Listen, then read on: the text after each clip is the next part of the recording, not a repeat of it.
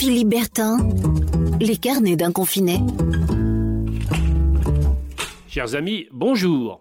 Les jeux de société sont faits pour jouer, comme leur nom euh, l'indique, en société, c'est-à-dire plusieurs.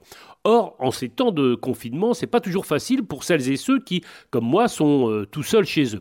J'ai une amie qui a trouvé la solution. De guerre là, c'est pour briser l'ennui, elle a fini par jouer aux petits chevaux toute seule chez elle et du coup s'invente elle-même des concurrents qui lanceraient les dés à côté d'elle. Sauf que, bien sûr, à côté d'elle, il n'y a évidemment personne. Conséquence de quoi, elle lance les dés à la place des autres qui sont imaginaire. C'est ce qui s'appelle avoir une double, voire une triple, et pourquoi pas même une quadruple personnalité. La même amie me dit que elle faisait ça déjà quand elle était euh, enfant. Elle jouait toute seule à des jeux où, en règle générale, il faut être plusieurs. Ça m'a fait repenser à ce que nous faisions en effet euh, quand on était gamin et euh, ce qui doit toujours se pratiquer quand on est très jeune. S'inventer des univers qui n'existent pas vraiment, histoire d'échapper au réel et au monde des grands le confinement a au moins cette vertu.